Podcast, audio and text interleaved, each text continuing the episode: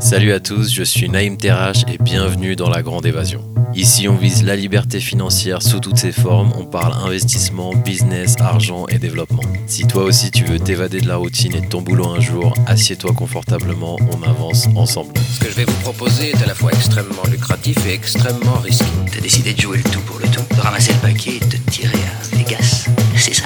Hmm, non, c'était un petit peu plus compliqué que ça. Vous savez, dans notre métier, il vaut mieux passer pour un fou que pour un imbécile. Alors là, vous risquez pas la camisole, Bonjour à tous et bienvenue dans la Grande Évasion. Investir dans l'immobilier peut sembler intimidant pour beaucoup d'entre nous, moi y compris. On ne sait jamais par où commencer, avec souvent trop de détails à considérer comme la recherche, la négociation ou le chiffrage des travaux, et j'en passe. Le processus peut rapidement devenir un enfer. C'est ici que Simon Vanderdrich et son équipe sont intervenus et ils ont résolu ce problème en créant Chaka, une entreprise dédiée à accompagner les acquéreurs particuliers, nous, dans leurs projets d'investissement locatif. Avec une vision artisanale et sur mesure, Chaka se démarque par son approche durable et son souci du détail. Il croit fermement que pour réussir dans l'immobilier, il faut adopter une vision à long terme, axée sur la qualité, la relation avec les locataires, mais aussi la rénovation énergétique. On a discuté non seulement d'immobilier, mais aussi de vision, d'alignement et de la raison pour laquelle le meilleur moment pour investir dans la pierre, c'est maintenant. Voici Simon Vanderdrich dans La Grande Évasion. Simon, bienvenue dans La Grande Évasion. Bonjour Naïm, merci de ton invitation. Eh ben, c'est un grand plaisir de, de t'avoir. Euh, c'est, euh, c'est, ça fait beaucoup, beaucoup de, de gens qui me demandent euh, comment faire pour euh, concrètement investir dans l'immobilier. Tous les gens entendent euh, des choses, tous les gens euh, se posent des questions, et euh, moi y compris. Donc, c'est un vrai plaisir que tu aies, pu répondre présent à cette, invitation et de t'avoir aujourd'hui sur la Grande Évasion. Tu veux peut-être commencer par un petit peu sur toi, sur ton parcours, qui tu es, etc. Vas-y, je t'en prie. Bah, je, vais être rapide. Je m'appelle Simon, j'ai reçu une formation d'ingénieur euh, et euh, j'ai tout de suite basculé à la fin de mes études dans l'univers de la startup. Euh, j'ai participé à la création d'une startup dans l'univers de la tech pendant dix ans. Entre 2011 et 2021, je savais que voilà, moi j'avais besoin d'être dans un univers de startup, de création. J'ai- J'aime cette cette idée de créer ex nihilo des projets et de, de, de les voir grandir.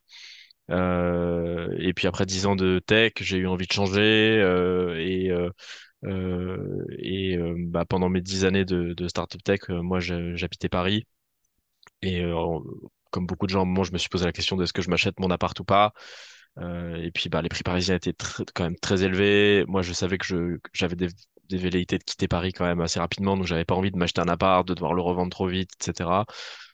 Et donc finalement, euh, bah, je, je me suis tourné vers l'invest locatif et j'ai commencé à monter des projets d'invest locatif en me disant, voilà, ça me construira quand même un patrimoine immobilier euh, pour, euh, entre guillemets, mes vieux jours, quoi. Je, enfin, je voyais bien autour de moi que globalement, l'immobilier en fin de vie, euh, au moment de la retraite, c'était quand même un truc qui te ramenait un complément à ta retraite, qui te permettait de, de maintenir ton niveau de vie. Et donc voilà, je me suis lancé dans le locatif. À l'époque, j'y connaissais rien. J'ai, fait mes recherches, j'ai commencé à faire mes calculs, faire mes fichiers Excel, jusqu'à me lancer dans un premier projet. Euh, et puis, euh, bah, finalement, comme ça s'est bien passé, j'ai pu en faire un deuxième et ainsi de suite. Et, euh, en fait, en montant ces projets, je me suis rendu compte que moi, ça m'avait plutôt amusé. J'avais trou- j'avais trouvé ça relativement, enfin, il y avait beaucoup de, choses à, apprendre et à découvrir, mais j'avais pas trouvé ça horriblement compliqué. Et j'ai des- je me suis rendu compte qu'il y avait plein de gens dans mon entourage qui venaient me voir en me disant ah mais ça m'intéresse euh, ce que tu as fait là, l'appart que tu as acheté, je vois qu'il se rembourse tout seul, comment tu as fait, explique-moi, j'ai envie de faire comme toi. Et donc j'ai accompagné entre guillemets, enfin j'ai coaché, j'ai conseillé pas mal de gens autour de moi pour le faire. Et euh, je pensais qu'ils le feraient. Et en fait, euh, tous sont revenus vers moi, quasiment tous sont revenus vers moi dans les semaines et les mois qui ont suivi en me disant, ah non, mais laisse tomber, c'est trop compliqué ton affaire, j'ai pas le temps, euh, il faut, euh, ça me demande beaucoup de déplacements. Enfin, ils me disaient tous pareil, ils me disaient, voilà, pour trouver des biens avec des, des bons niveaux de renta, il faut que j'aille dans des villes qui sont un peu loin, donc c'est beaucoup de, de déplacements. Et en fait, ça me saoule de faire ça les week-ends. Quand je vois un bien euh, avec un niveau de renta intéressant, euh, enfin, un bien, un bien, un bien intéressant mis à la vente, il faut que je saute dans un train pour aller visiter parce que sinon ça se vend en trois jours il faut que je chiffre très vite des gros travaux et en fait je sais pas faire, ça me fait peur, euh, j'ai pas envie de gérer des locataires, la fiscalité ça me paraît compliqué, enfin voilà plein de raisons qui faisaient que finalement euh, les gens ils freinaient assez vite en fait en me disant ouais mais en fait euh, j'ai pas envie de le faire quoi.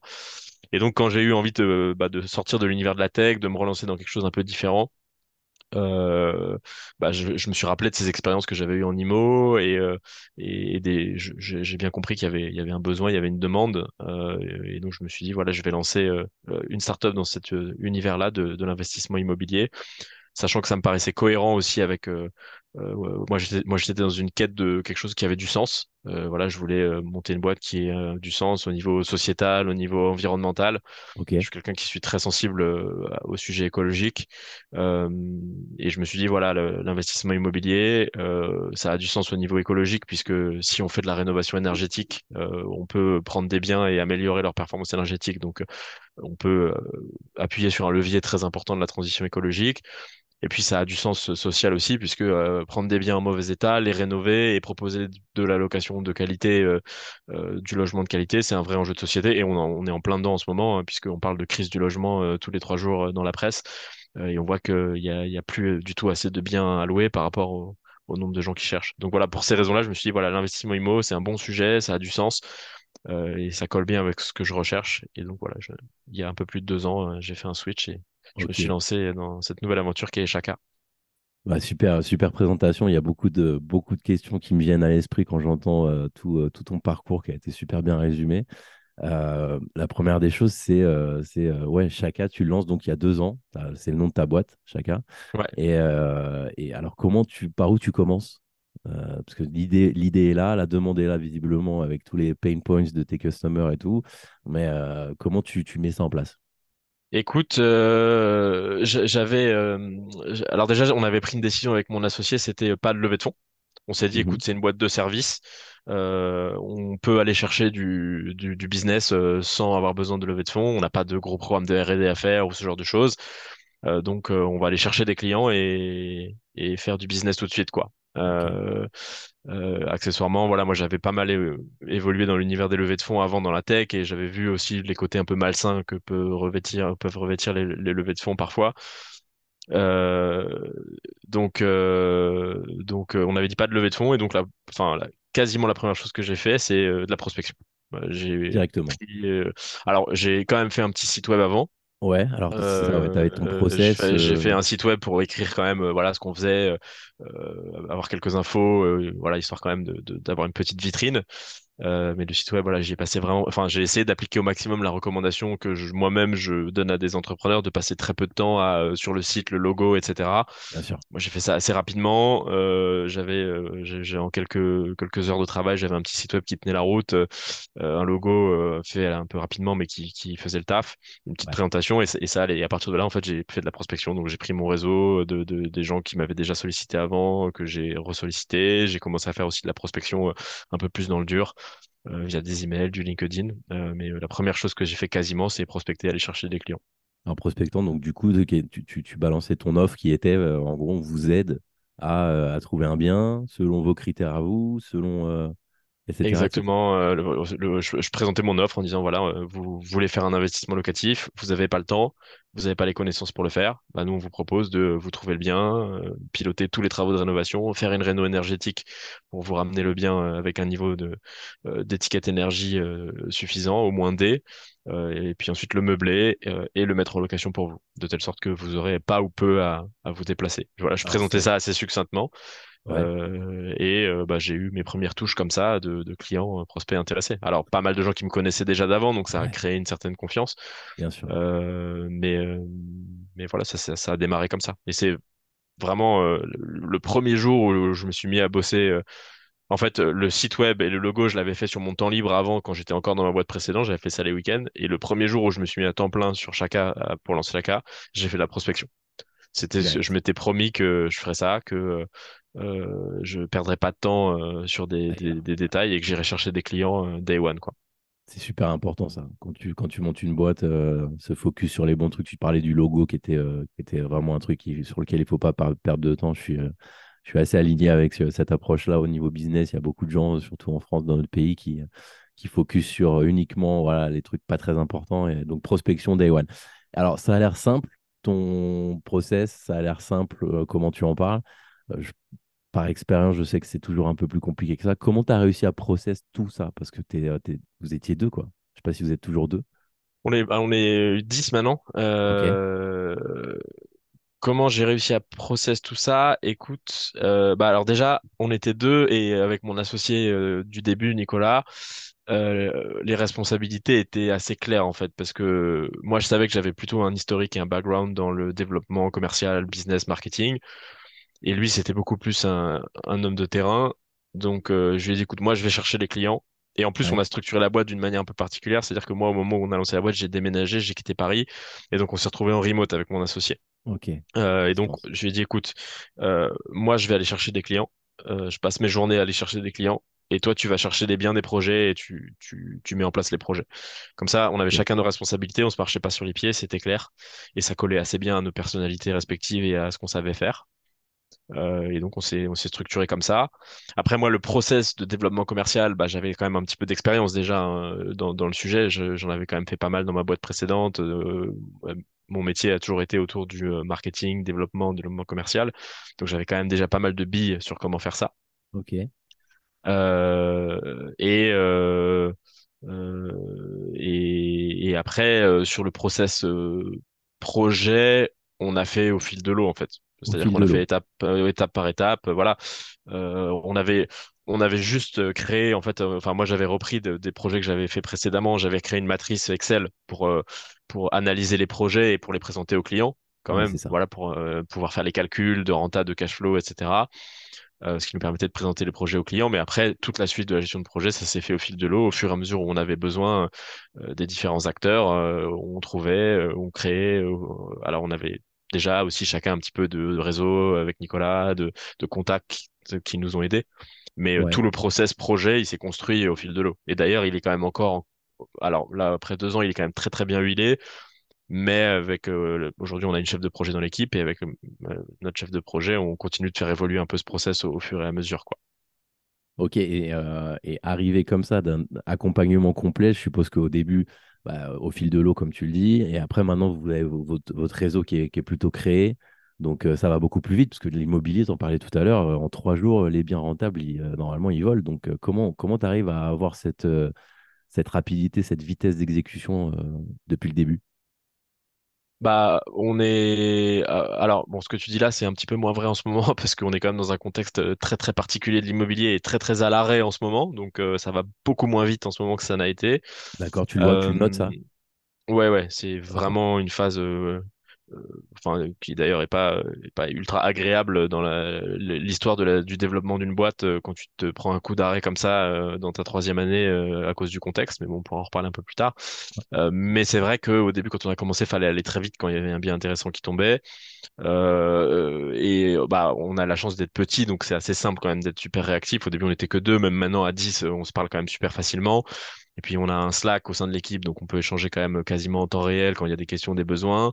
On communique beaucoup avec nos clients via WhatsApp, ça c'est un, un avantage. euh, Enfin c'est un, c'est un, c'est un- quelque chose qu'on a fait depuis le début et qui nous a beaucoup aidé parce que c'est quand même ultra temps. Le mail en fait c'est très lent, les gens répondent à leur mail un jour, deux jours après, euh, parfois plus. Le WhatsApp généralement dans la journée t'as une réponse voire dans l'heure quoi. Donc on a on a pris le pli dès le début de beaucoup communiquer avec- via WhatsApp avec les clients ce qui nous a beaucoup aidé à avoir de la réactivité, ce qui nous pose parfois un peu problème aussi parce que du coup les clients attendent toujours qu'on leur réponde dans l'heure, alors qu'en fait aujourd'hui, euh, voilà, on a plus de plus de 50 projets, euh, et on est 10, on peut plus euh, répondre dans l'heure euh, comme on pouvait le faire quand on était deux au début.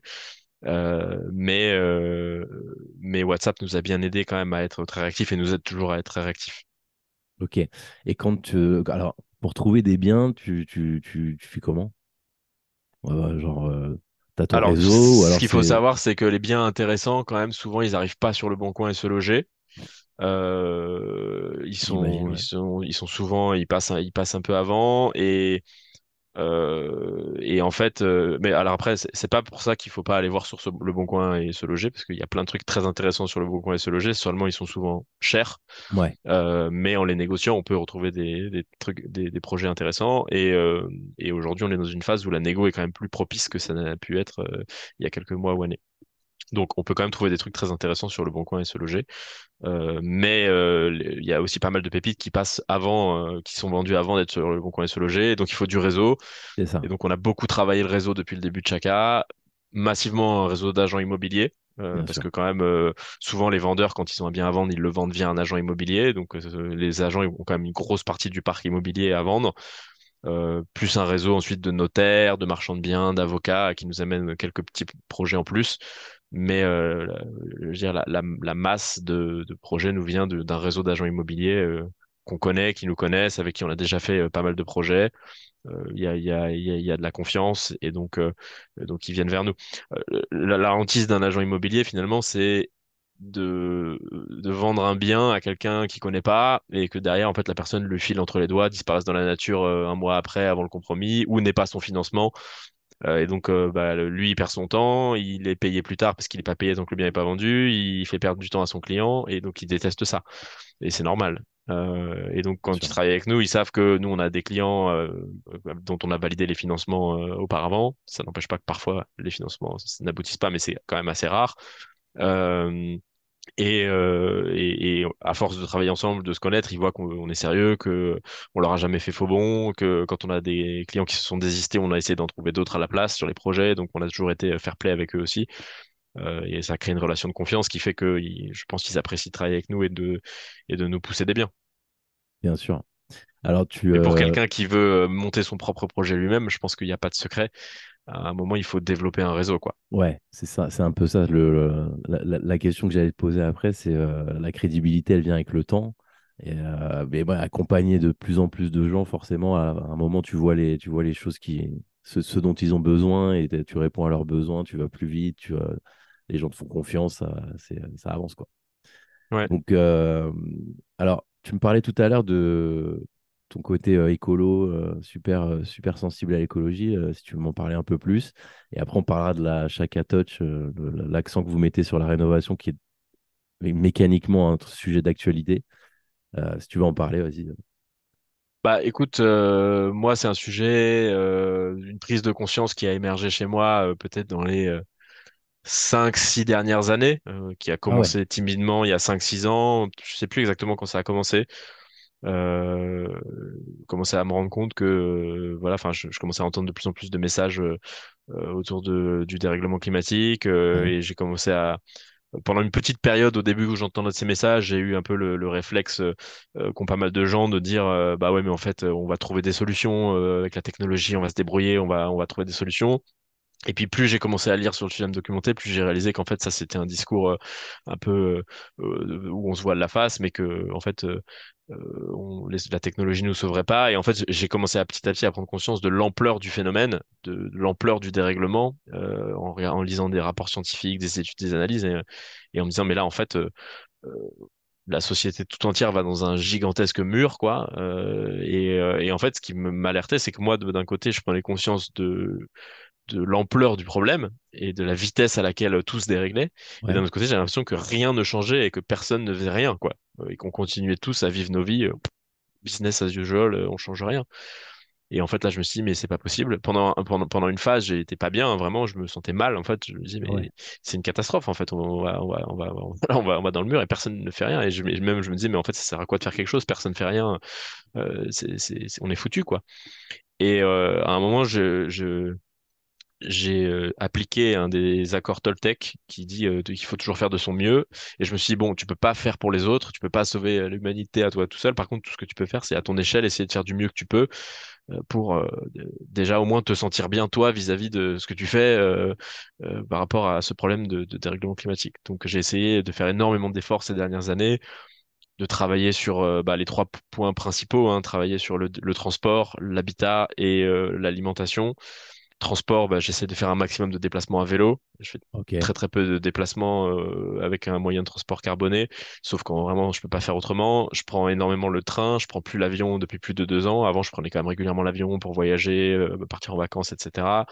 Maintenant, voilà, j'ai pris le parti de dire bah, je ferai plus de vacances euh, dans des pays lointains, euh, sauf Ouais. euh, en prenant des années complètes sabbatiques et en y allant en bateau ou je sais pas comment, mais euh, euh, mais voilà, Ok. je je prendrai plus l'avion. Super engagé. Euh, C'est une sensibilité qui est, qui est, euh, qui est super, super euh, présente chez toi. Même ça se voit comment tu en parles. C'est important pour toi. bah en fait je peux plus vivre autrement aujourd'hui. C'est-à-dire que si je fais pas attention à ça, en, en fait je pense que comme tout- quand tu prends vraiment conscience de quelque chose, mais de façon viscérale au point que voilà si tu le sais, si tu choisis de l'ignorer, tu, je pense que tu te sens très très mal en fait, euh, parce que tu vis vraiment plus en adéquation. Enfin, tu, tu te sens faux quoi. Tu vis euh, un truc qui qui qui qui paraît pas pas juste, pas honnête quoi. Donc euh, euh, donc moi, je, maintenant que j'ai vraiment eu cette prise de conscience, je peux plus vraiment faire autrement que de, de, de faire vraiment des choses significatives dans ma vie pour euh, euh pour que pour me sentir bien en fait, euh, au moins vis-à-vis de cette prise de conscience. Donc il y a les transports, sur l'habitat, bah je fais hyper attention à comment je chauffe chez moi, Ok. je chauffe à très basse température pour vraiment essayer de limiter au maximum la consommation d'énergie de la maison pendant l'hiver.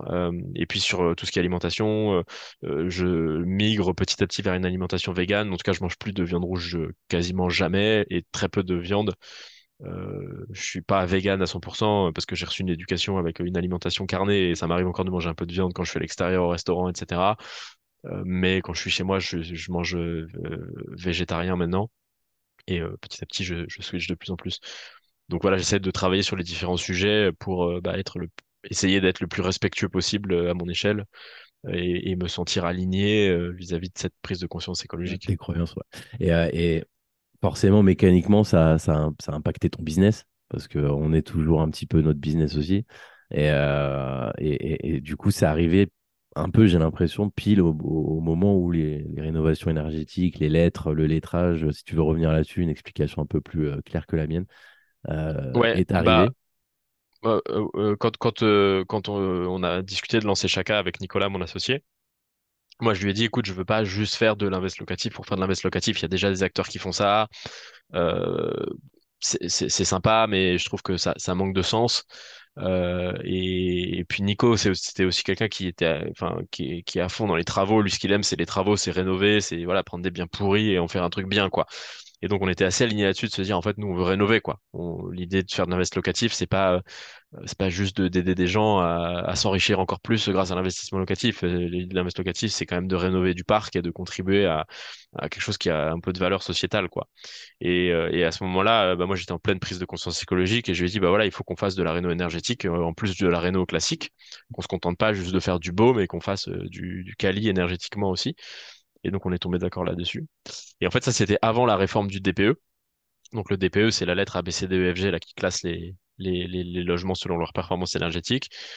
Euh, et donc avant la réforme du DPE, donc pour, pour mémoire, le DPE a été réformé en juillet 2021. Ils ont changé la méthode de calcul. Avant, tu pouvais avoir des DPE où tu avais, deux, avais le DPE sur facture. Donc le diagnostiqueur, il prenait les factures et il divisait la conso par, par la surface et ça lui donnait, ça, le- ça lui donnait un DPE ce qui est pas incroyable parce qu'en fait si le logement est pas occupé par exemple euh, bah t'as, t'as un DPE euh, qui est dit vierge ou t'as un DPE extrêmement favorable parce que t'as pas de consommation quoi. Donc c'est pas c'est pas tout à fait logique. Et il y avait une deuxième méthode de calcul du DPE qui était qui consistait à analyser la structure du bien et en fonction de la structure du bien est-ce qu'il est isolé est-ce qu'il est ventilé comment il est chauffé etc de donner une lettre. Et à partir depuis juillet 2021 c'est uniquement cette deuxième formule de calcul qui a été euh, retenue.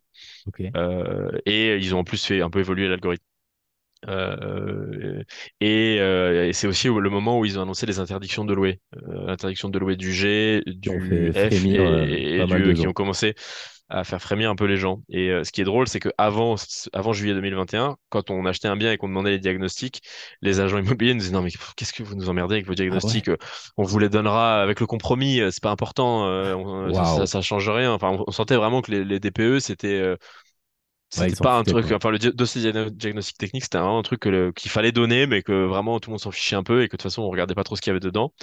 Et là, depuis, ça a tellement changé en deux ans, c'est en un peu plus de deux ans, c'est hallucinant en fait. C'est qu'aujourd'hui, voilà, euh, la première chose qu'on demande, et même, même les gens le savent, ils nous donnent maintenant, ils nous disent euh, voilà le diag, quoi. Euh, Ouais. parce qu'en fait, ça, ça conditionne aussi ce qu'on va devoir faire comme euh, enveloppe de travaux, du coup, quel négo il va falloir faire sur le bien, parce que bah, euh, selon le, le si c'est un G, tu vas pas mettre les mêmes travaux que si c'est déjà un D, donc, euh, donc tu vas négocier un peu plus. Euh, voilà, donc, euh, donc maintenant, le, le- DPE vient beaucoup plus tôt dans la discussion et c'est plus considéré comme un, un truc euh, exotique qui sert à rien, quoi il y a encore pas mal de, de, de, de, de discussions autour du DPE parce que d'un diagnostiqueur à l'autre, tu peux avoir des écarts parce que selon la manière dont ils analysent le bien, la manière dont ils complètent le logiciel de DPE, tu peux avoir quand même Ouais. des, euh, des, euh, des, des problèmes euh, et des écarts. Mais, mais globalement, ça, de- on est passé d'un outil qui servait à rien et que personne regardait à quand même un outil qui est massivement regardé aujourd'hui et qui sert quand même vachement à driver euh, les négociations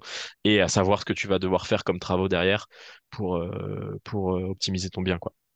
Vous avez, vous avez un peu saisi, saisi une vague un peu malgré vous, quoi, parce que c'est vrai qu'il y a beaucoup, beaucoup plus de gens qui sont conscients de ce truc-là. Du coup, vous avez beaucoup plus d'expérience, une sensibilité déjà à la base comme personne. Donc Ouais, ça, c'est un gros avantage qu'on a, ouais, c'est qu'effectivement on a pris de l'avance sur le, le sujet euh, et qu'aujourd'hui on maîtrise très bien le sujet. Et je pense qu'il y a pas mal d'acteurs sur le marché qui sont encore un peu dans le flou, qui disent qu'ils le maîtrisent, mais quand moi j'ai des retours de clients, ils me disent oui, mais en fait euh, ils m'ont juste dit que mon bien était en F et qu'il fallait que je fasse quelque chose, Ouais, mais ils m'ont pas dit quoi. Euh, donc, donc je pense qu'on a, on a acquis une maîtrise et un savoir-faire grâce à, au fait qu'on était un petit peu en avance sur le sujet, qui, qui sont intéressants, je pense, et qui font qu'aujourd'hui, voilà, on sait exactement, euh, même euh, euh, pratiquement sans faire les audits, euh, voilà, on voit un bien, on a son DPE, on sait à vue de nez quasiment dire ce qu'il faudra faire pour le passer en C ou en D, quoi. d'accord.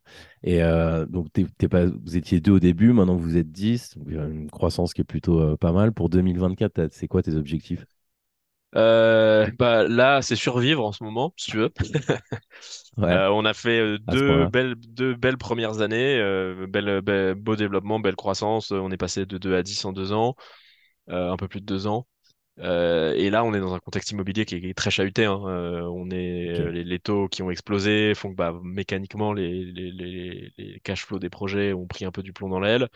On, on est, on est, alors c'est- on est un petit à petit en train d'en sortir, mais on était dans une phase où les vendeurs voulaient pas négocier les prix. Ils étaient encore euh, psychologiquement ancrés sur les prix euh, av- avant hausse des taux. Donc en fait, ils mettaient des biens à des prix qui étaient les mêmes qu'avant la hausse des taux, mais on avait des taux qui étaient passés de 1 à 4 ou 4,5 et du coup, bah, les, les projets bah, avaient pris sérieusement du plomb dans l'aile euh, plus bah, la presse qui, quand même euh, fait pas mal de bruit en parlant de crack, de crise immobilière, de crack imminent, de euh, voilà qui fait flipper les acquéreurs, plus bah, le gouvernement qui fait des évolutions réglementaires avec le projet de loi de finances 2024 euh, où on est dans le flou total sur qu'est-ce qui va être conservé au niveau de la fiscalité, LMNP ou pas, etc., qui fait flipper tout le monde. Donc là en ce moment on est dans une phase où tout le monde flippe euh, et c'est assez compliqué euh, d'avancer. Donc là, nous, c'est assez clair, hein, notre troisième année, elle sera, euh, on espère, stable par rapport à la deuxième, mais elle sera peut-être même moins bonne que la deuxième. Euh, ce qui est vraiment pas marrant quand tu montes une boîte, euh, parce Bien que sûr. bah, tu vois ta croissance les premières années, tu as envie de continuer, de te développer, et de, tu vois, de, de- de- d'être fier de ton développement et de, de, de voir que ça se développe et d'avoir des bonnes nouvelles à annoncer. Et bah ouais, là, nous, c'est clair que dans le contexte dans lequel on évolue actuellement, euh, déjà, si on arrive à faire une, une, une deuxième année euh, ISO par rapport à la, la- à une troisième année ISO par rapport à la deuxième, en fait, ce sera vraiment pas mal, quoi. Après, je Euh, pense que vous avez, euh, comme tu l'as dit, vous avez, des, euh, vous avez des, euh, de, des- de l'avance sur certains domaines, des domaines qui, sont, qui, qui deviennent de plus en plus importants. Il y a un petit côté, ça me fait penser un petit peu à la bulle, bulle Internet, toute proportion gardée, où tous les, tous les acteurs, tu te rappelles, le crack des années 2000, où tous les mecs qui voulaient monter des boîtes sur Internet, des startups de tout et n'importe quoi, ils ont profité de la vague. Il y a eu un, il y a eu du sang dans les rues euh, pendant, euh, pendant quasiment un an, et les, seuls qui ont émergé, c'est ceux qui avaient les les, propriétés intellectuelles, les assets, les Amazon, euh, les- qui sont devenus des mastodontes après. Alors, je te souhaite d'avoir cette croissance-là pour, pour ta boîte, pour chacun. Mais je trouve qu'il y a un parallèle là-dessus, dans les, cracks et dans les crises.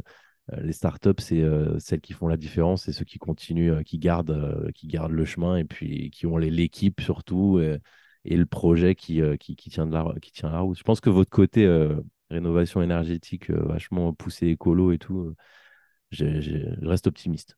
Voilà. Bah, je- je- j'espère aussi. Et bah, déjà, dans le contexte actuel, je me dis le fait de ne pas avoir fait de levée de fonds, euh, alors Ouais, que je pense qu'on aurait peut-être pu y arriver à faire une levée au début, hein, parce que quand on a démarré, même moi, j'ai été approché par un ou deux fonds assez vite, qui voyaient le succès de Mastéos euh, et les levées de fonds faites par Mastéos, euh, et qui cherchaient un peu eux-mêmes le- dans quelle boîte ils allaient investir dans le- ce qu'ils appellent les prop tech, quoi. ouais. Euh, Tu en parlais peut-être euh, juste faire un petit aparté pour que les gens, euh, je pense que ça peut être important d'avoir ton point de vue. Euh, tu, tu parlais de, euh, de- de- du côté un peu malsain des, euh, des, des, euh, des- des levées de fonds. Qu'est-ce que tu voulais dire par là? Bah, euh, déjà, je trouve qu'avoir trop d'argent trop vite dans une boîte, euh, ça peut te pousser à faire beaucoup de bêtises, parce que tu as de l'argent et il faut que tu le dépenses, et donc euh, bah, tu vas embaucher à tout va, tu vas investir dans des développements de trucs euh, parfois un peu bizarroïdes, euh, parce qu'il faut investir l'argent, en fait. Ouais, Euh, en fait, euh, ce que- ce qui me paraît un poil malsain, euh, c'est que euh, quand un fonds d'investissement euh, investit dans une boîte. Et at- attention, ce que je vais dire là, ça concerne euh, pas mal l'univers de la tech, notamment, euh, et euh, des levées de fonds stratosphériques qui sont faites dans la tech, Ouais. avec des valorisations de fou. Il y a plein de, de domaines dans lesquels il faut faire des levées. Demain, tu fais du médical, de l'industrie, voilà, tu as besoin de faire des levées parce qu'il Ouais. faut du cash pour, ouais. pour faire de la R&D ou pour monter des, des- des centres de production, etc. Mais je fais un peu le parallèle avec plutôt cet univers de la tech euh, où il y a, y des levées de fonds euh, complètement stratosphériques qui se font. Euh, et en fait, bah, le fonds qui investit, euh, lui, euh, il, met de l'argent à une date A et en gros, quatre ans plus tard, il faut qu'il sorte euh, avec un multiple euh, qui a été défini, mais qui est de plusieurs, plusieurs fois ce qu'il a mis à la base, quoi. Mhm. Et donc, à partir de ce moment-là, la seule chose qui compte, c'est la valorisation de la boîte, plus que tout, en fait. Et la valorisation de la boîte, elle se fait avec un biais énorme qui est la croissance. En fait, tu dis, bah, en fait, il faut que tu fasses de la croissance à tout prix. Donc, euh, peu importe que tu sois rentable, peu importe euh, ta satisfaction client, à la limite, euh, c'est pas ça qui nous importe, peu importe l'impact social, sociétal que tu vas avoir, environnemental, on s'en fout. faut juste que tu fasses de la croissance économique parce qu'il faut qu'on fasse notre multiple, tu vois. Et du coup, tu rentres dans une logique d'entrepreneuriat qui devient presque purement financière, quoi. Bien Tu vois, t- ton entreprise devient un véhicule financier pour qu'un fonds fasse un multiple. Euh, et en fait, euh, bah, à la base, l'entrepreneuriat, c'est pas ça quand même, tu vois. L'entrepreneuriat, à la base, c'est des gens qui créent des entreprises pour euh, répondre à un besoin, euh, tu vois, de, de- Ouais. apporter un service, répondre à un besoin, aider des clients euh, à résoudre un problème euh, et euh, potentiellement avoir euh, une contribution aussi sociale, environnementale. Enfin, tu vois, une, une entreprise, c'est pas que un véhicule financier en fait, c'est un Bien véhicule social, sociétal en fait. Ça crée de l'emploi, enfin ça, ça fait plein de choses quoi. Et du coup, le- cette, cette perspective des levées de fonds purement financières que qu'on voit dans la tech euh, beaucoup, euh, bah, me, moi me, me gêne un peu.